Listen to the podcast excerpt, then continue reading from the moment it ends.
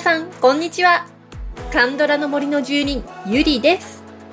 カンドラの森は、韓国ドラマについて知りたい、聞きたい、語りたいという皆さんのためのポッドキャストです。今日から3回にわたり、マイディアミスター特集です。前回はね、あの、ミセンというドラマを取り上げましたけれども、ミセンとマイディアミスターの監督さんは同じなんですよね。キム・ウォンソクさん。まあ、意図したわけではないんですけれども、まあ、図らずもというところでしょうか。キム・ウォンソクさん特集になりましたね。で、今回はね、マイディアミスター見たことのない方におすすめする皆さんからのコメントを紹介しますので、ネタバレはありませんよ。次回とその次の回はネタバレ満載になりますので、はい、今日はまだマイディアミスターを見ていない方も安心してお聞きいただければと思います。いや、むしろ聞いてください。よろしくお願いいたします。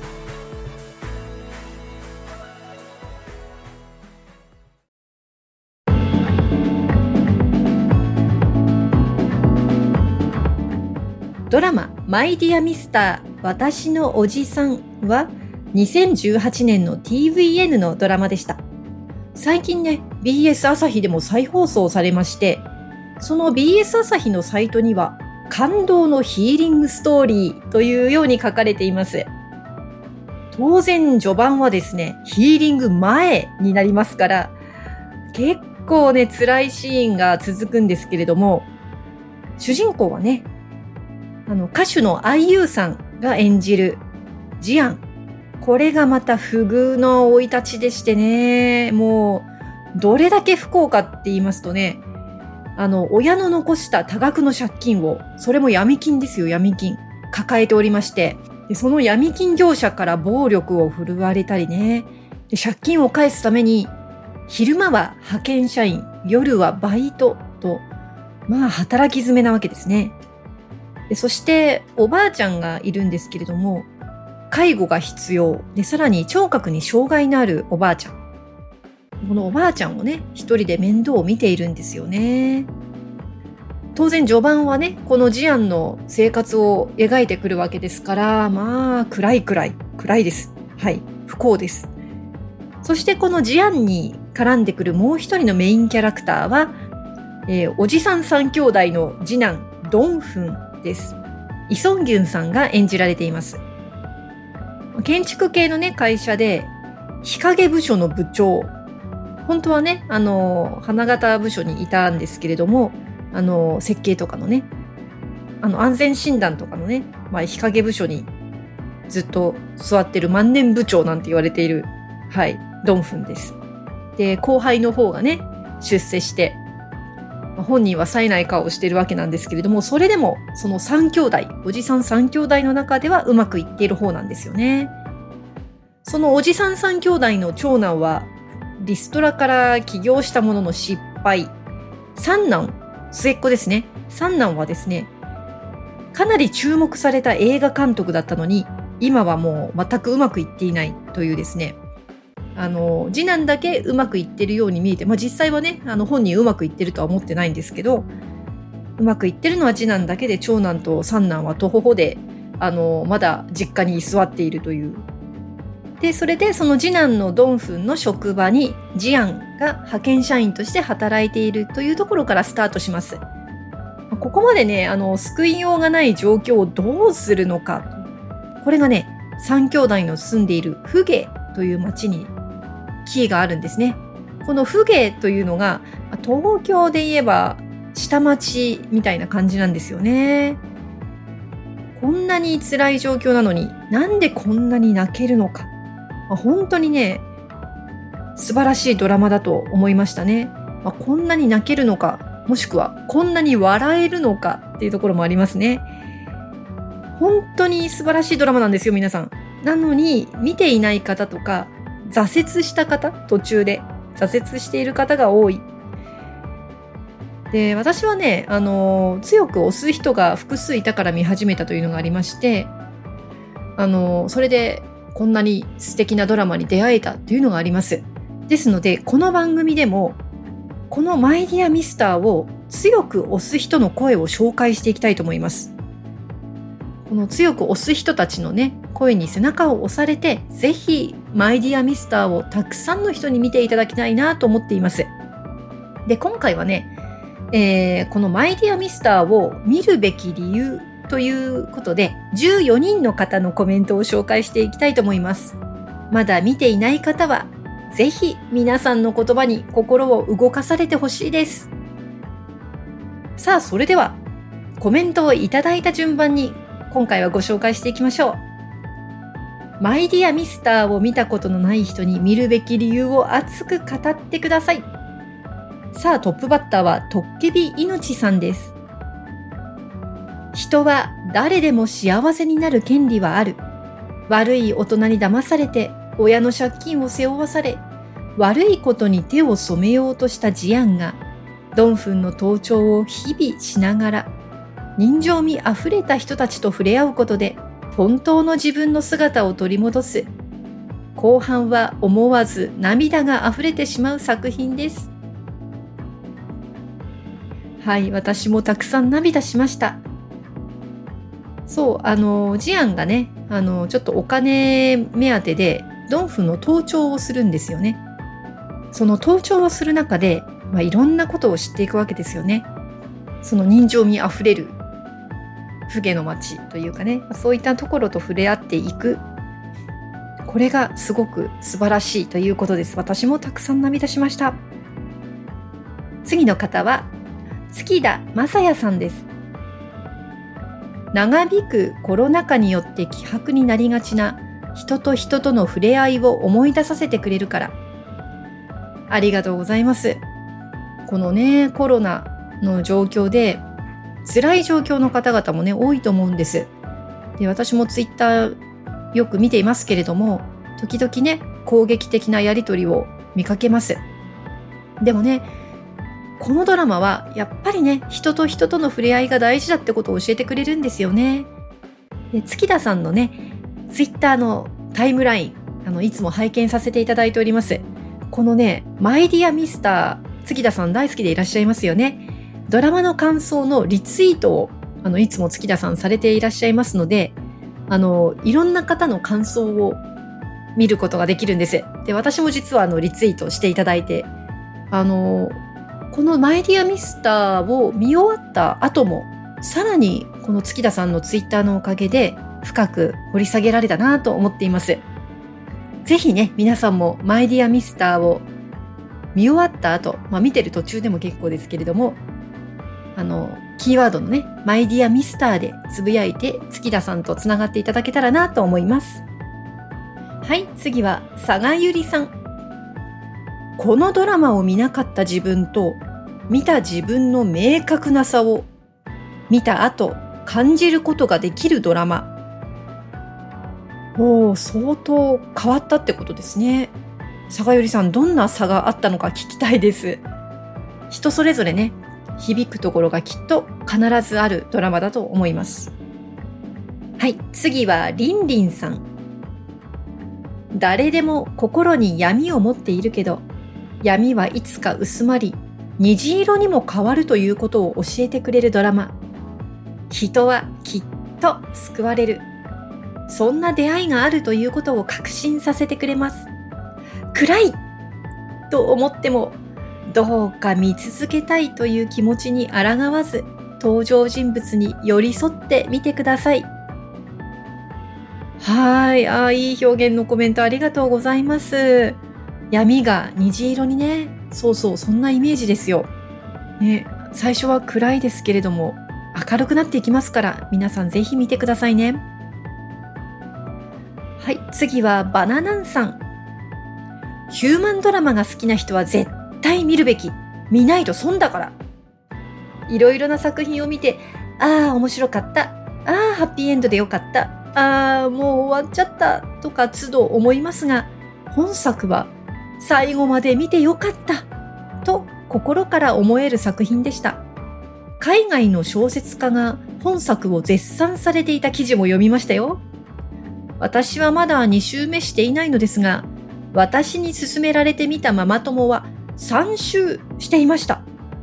愛優ちゃんの演技も必見です。おおー、お友達3周したんですね。これはすごいな。でもね、わかります。うん。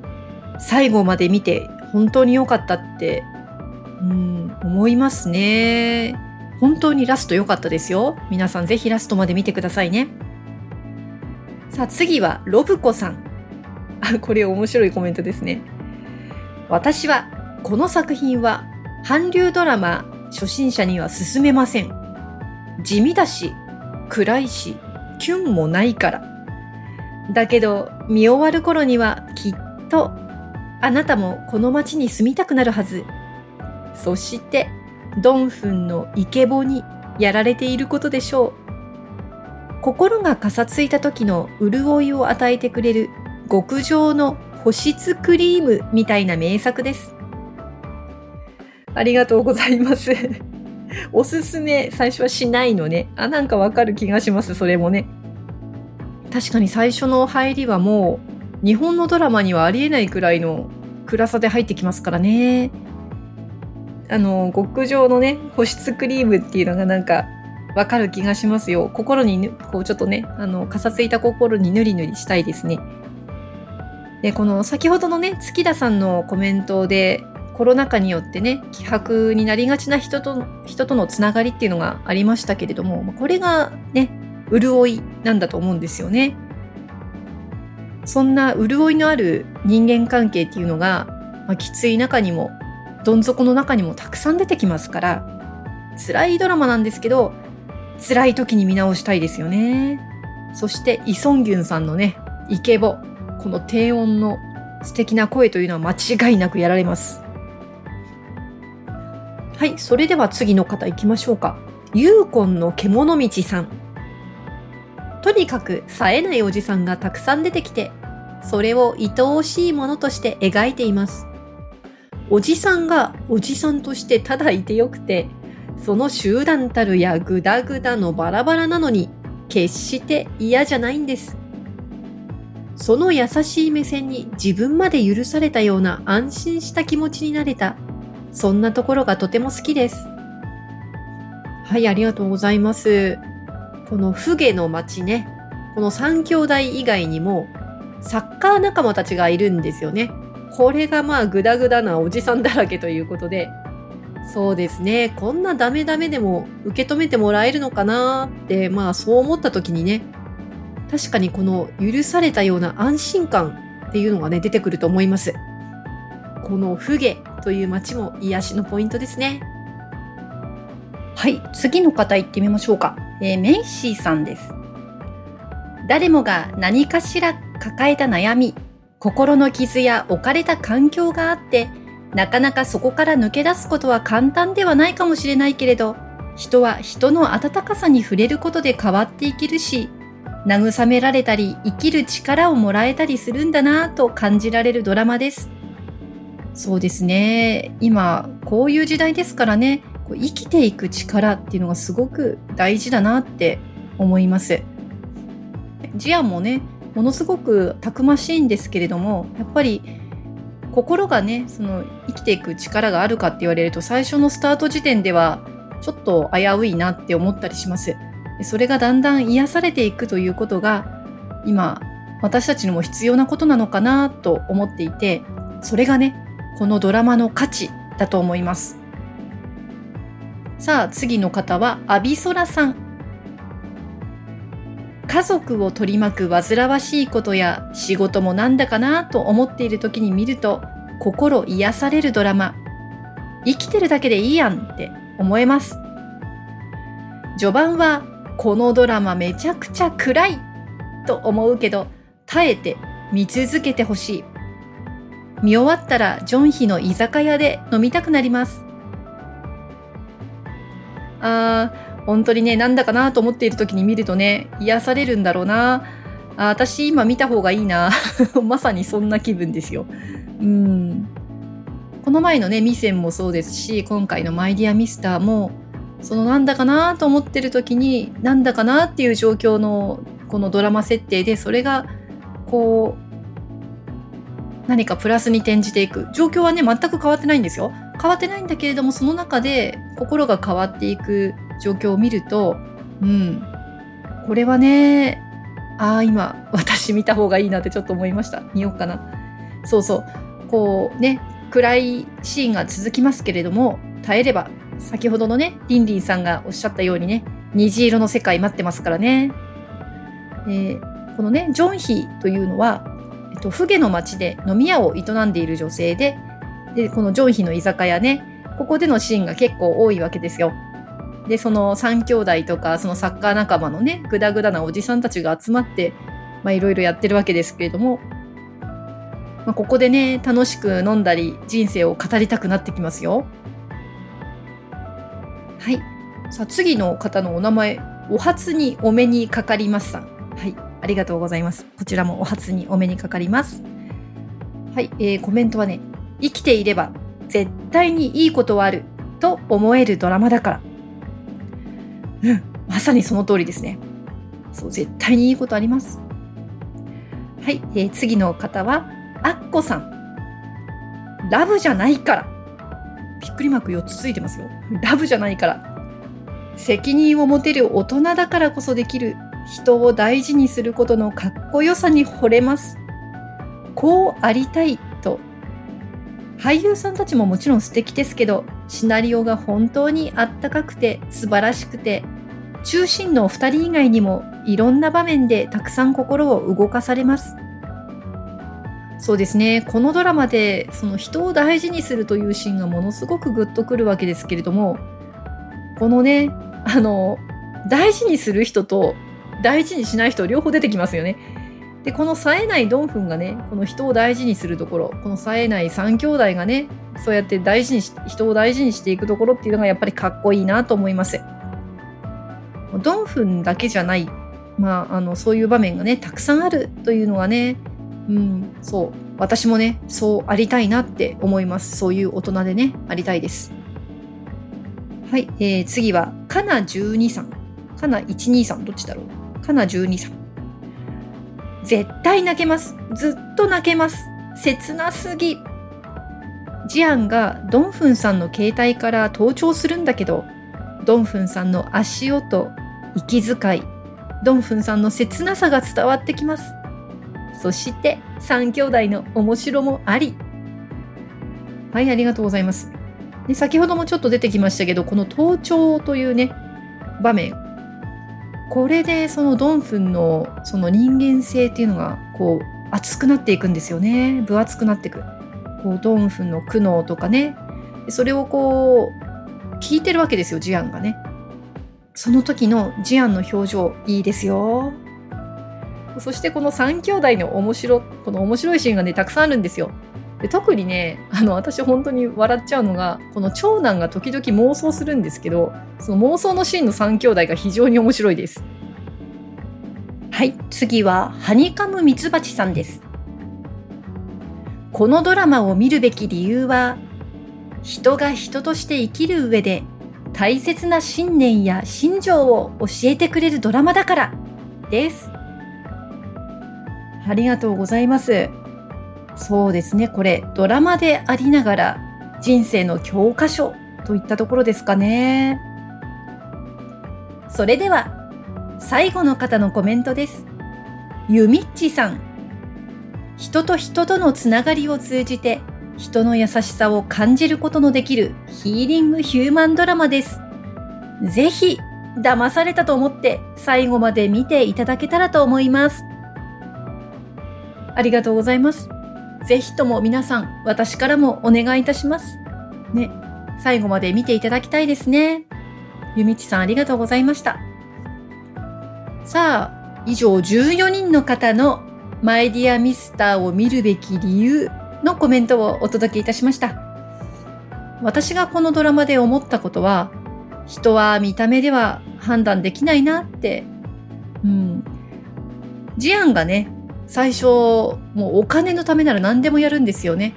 かなり、なんていうのかな、この子に心はあるんだろうかみたいな感じの。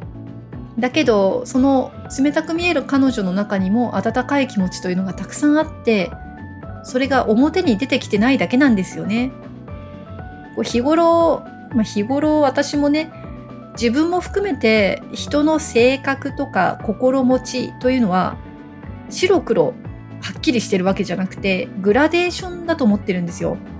の良いともね悪いとも決めつけられない、うん、弱くて悩んで時々失敗してでも少しずつ助け合って生きていく。こう許されたようにも感じるし誰かを許したようにも感じるっていうのが、うん、やっぱり世の中なんだろうなと思っていてそれをこう大事にしてくれるドラマがこの「マイ・ディア・ミスター」だと思っています。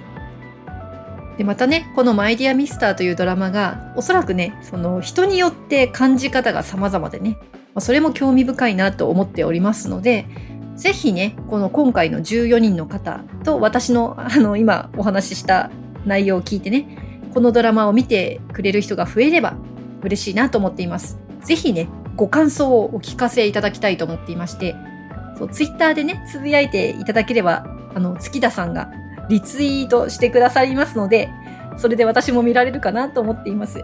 はい、楽しみにしております。